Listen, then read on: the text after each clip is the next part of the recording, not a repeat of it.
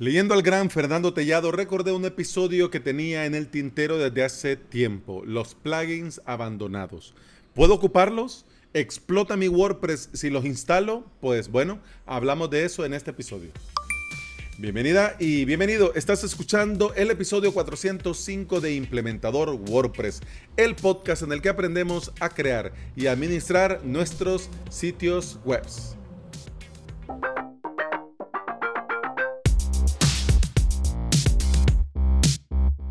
Lo primero y antes que se me vaya te lo digo, si querés profundizar sobre el post que te comento de Fernando Tellado del blog ayudawordpress.com, te dejo en las notas de este episodio el enlace.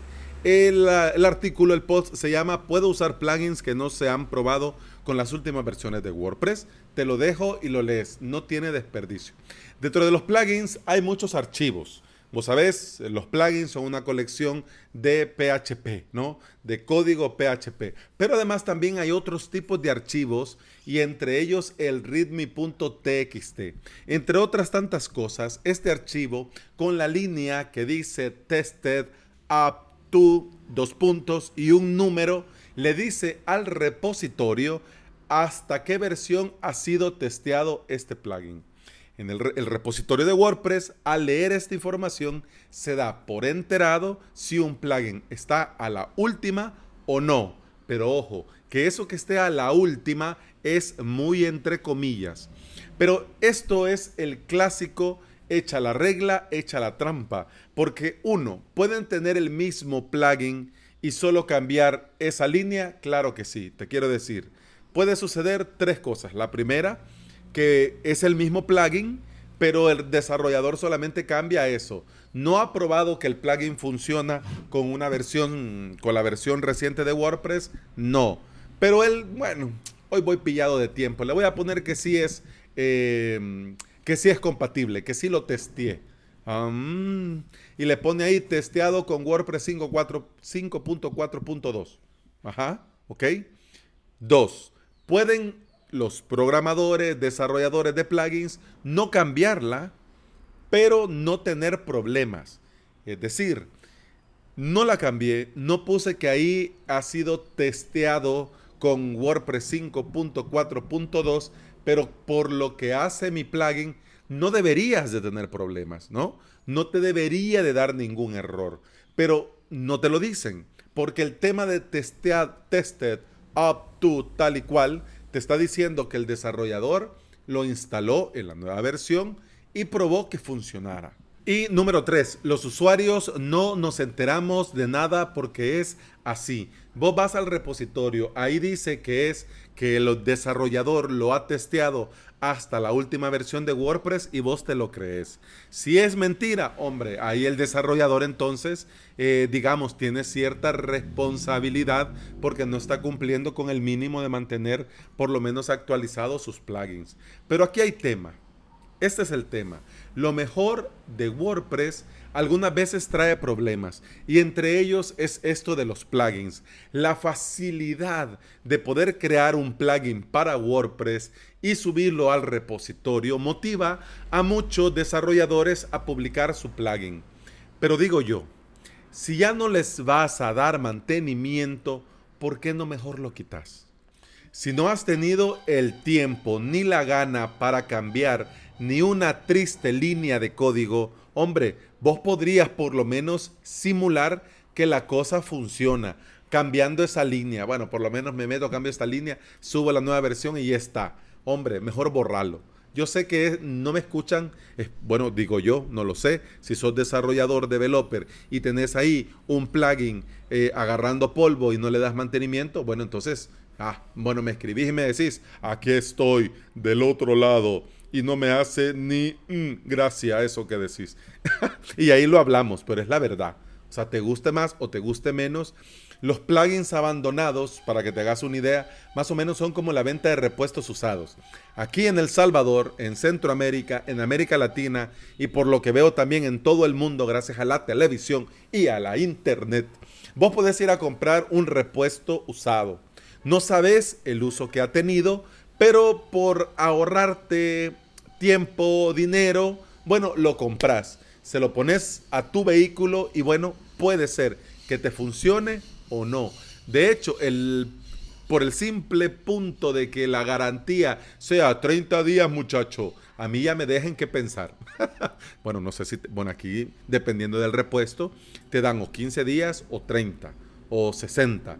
Pero ya, no es como cuando vas a comprar algo nuevo que tenés 12 meses, que tenés 2 años, que tenés 5 años. Bueno, claro, si es una refrigeradora, una refri, una nevera, como dicen en otros países, puede ser que tenga 3, 4, 5 años, porque la idea es que eso esté hecho para durar.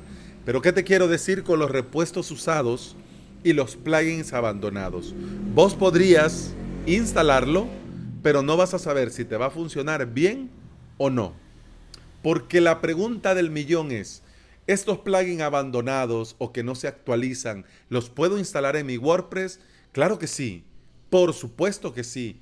Claro que por supuesto que desde luego que sí lo podrías instalar. ¿Es recomendado? Pues ahí no. Ahí sí no. Pero de poder hacerlo, ¿y quién te lo impide? ¿Ah? ¿Quién te detiene y te agarra el mouse y la mano y el dedo para que no des clic y lo instales? Pues nadie, pero ahí depende mucho de tu criterio y del bien hacer. Yo te recomiendo que no lo hagas, pero queden cada quien. Algunos plugins, te lo voy a decir para que lo sepas y lo dice muy bien Fernando Tellado en su post, tienen unas funciones estándar.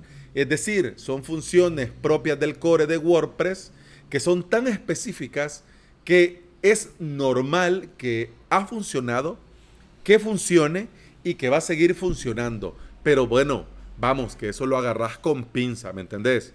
O sea, no, te vas a quedar con, ah, pero Alex dice que me va a funcionar porque tiene una función estándar. No, ni vos ni yo somos desarrolladores, exceptuando, bueno, no sé si te pasa, no sé si te pasa, pero aquí en El Salvador supuestamente ya eh, se puede circular libremente. Hombre, pero la gente ha salido como que tenía una vida de encierro. Y ahí, mira, en, normalmente, te voy a contar. Eh, vamos a abrir paréntesis. Ay, no, qué vergüenza. Pero bueno. Eh, normalmente, cuando aquí, donde yo grabo el podcast en mi casa, vos ves el tema del home office. Aquí en mi casa, enfrente, se hace tráfico se hace un poco de tráfico los días viernes. Digo tráfico, es decir, embotellamiento, colas. En Chile yo sé que cuando decís eh, hora pico suena feo, pero para que me entendés. Es decir, la hora pico, pobre chileno José, un saludo desde aquí. Eh, José es suscriptor de avalos.sv y es de Chile. Entonces, no estamos hablando de eso, estamos hablando de tráfico. Aquí normalmente frente se hace tráfico los viernes. Bueno, se hacía antes de la cuarentena. El día viernes eh, había carro detenido que no avanzaban por, digamos, 45 minutos, una hora. Luego iban avanzando de a poco a poco, a poco, hasta tipo 8 de la noche, pues ya el tráfico volvía fluido. 8, 9 de la noche ya no había carro. De repente, de vez en cuando pasaba uno. Ahora, cuando quitaron esto de, digamos, la restricción obligatoria, la restricción de movilidad obligatoria, cuando se quitó esto, ahora hay tráfico frente a mi casa todos los días como si fuera día viernes. Yo no me explico. Yo no me explico. Pero bueno, cierro paréntesis y volvamos. Yo te lo menciono porque vas a escuchar ruido y no es que yo, bueno, falle en mi tarea de podcasting, pero es bueno que sepas, y por eso te lo explico, para que vos me sepas entender, que no es cuestión mía, pero bueno, ya ves que con este calor no me puedo ir a encerrar a un closet, a un armario, porque bienvenidos y bienvenidas a mi último podcast, porque me estoy ahogando. No se puede. Así que vamos, déjame ver la escaleta y quiero ver por dónde vamos. La función estándar, ajá, ok. Pero bueno, eso está. Que tenga función estándar, ¿no? y que te pueda funcionar es un misterio y es una ruleta rusa. Hotel, vos te la jugás. Puede ser que sí, puede ser que no. Hace un tiempo, hace como uno, dos meses, eh, yo estoy dándole vuelta a la idea de implementar un plugin en mi WordPress que se llama Idea Factory. No voy a poner el enlace porque está desactualizado y a mí, por lo menos a mí, me ha dado algunos errores.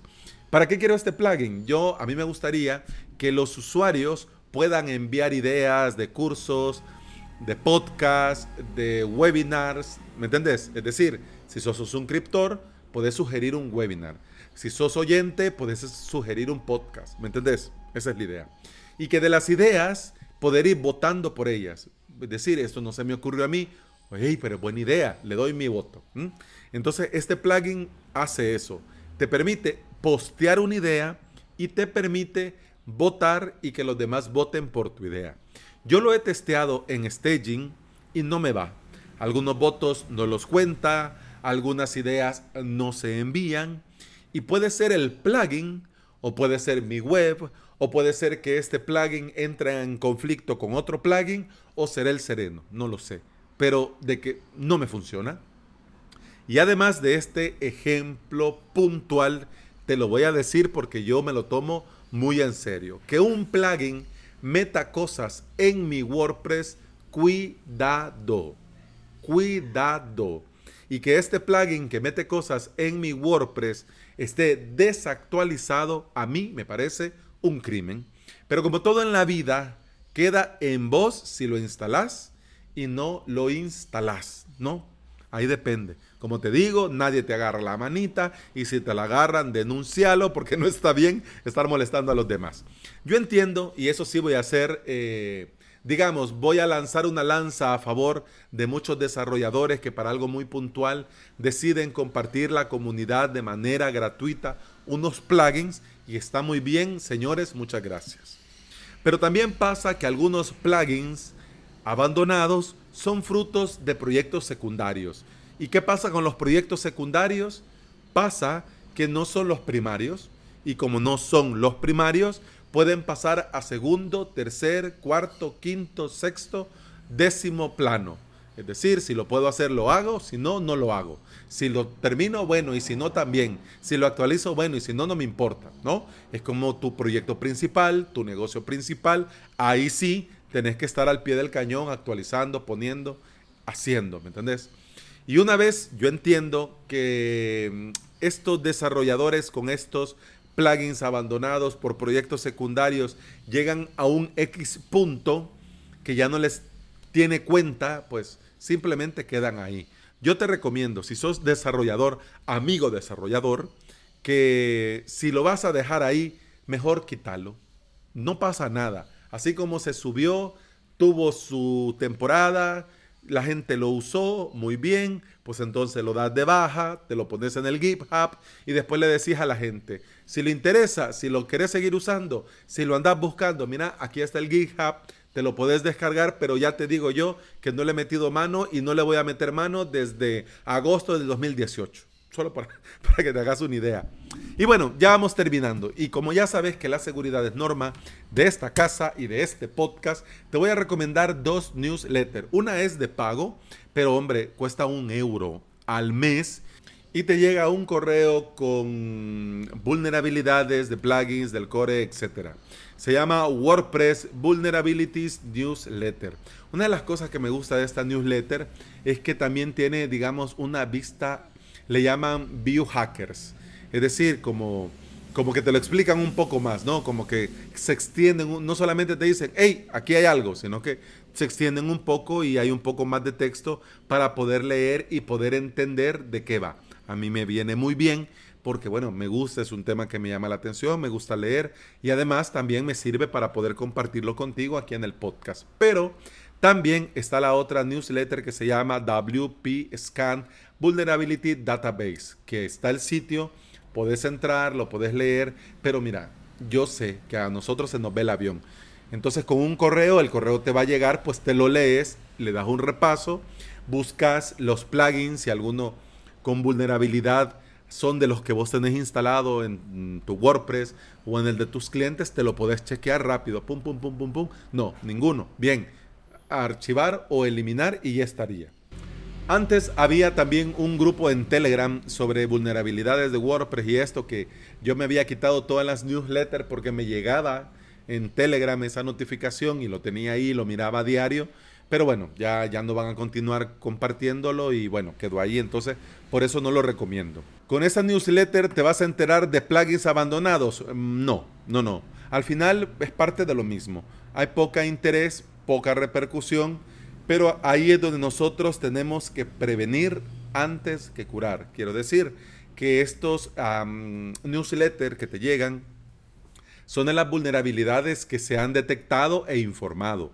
Pero hay muchos bugs, hay muchas vulnerabilidades, hay muchos errores que no las conocemos, que no lo sabemos, que algunas veces eh, es porque son plugins con poco, digamos, eh, poco reconocimiento, pocas instalaciones, o porque hacen algo tan puntual eh, que la gente no necesita tenerlo en todos los WordPress. Es decir, no es un WooCommerce, no es un Ninja Forums, para que me entendas. Entonces, en este caso yo siempre te recomiendo prevenir antes de curar y tener los plugins justos y necesarios para poder trabajar. La seguridad es un estilo de vida, es una forma de hacer y de trabajar.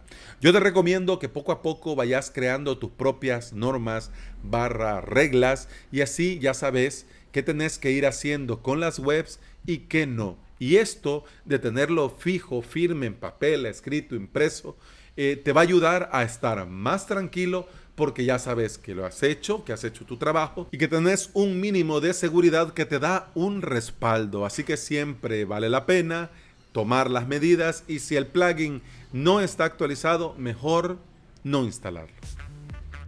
Y bueno, eso ha sido todo por este episodio. Muchas gracias por estar ahí. Muchas gracias por escuchar. Te recuerdo que puedes escuchar más de este podcast en avalos.sv barra podcast. Y además en todas las plataformas de podcasting. Continuamos en el siguiente episodio. Hasta entonces, salud.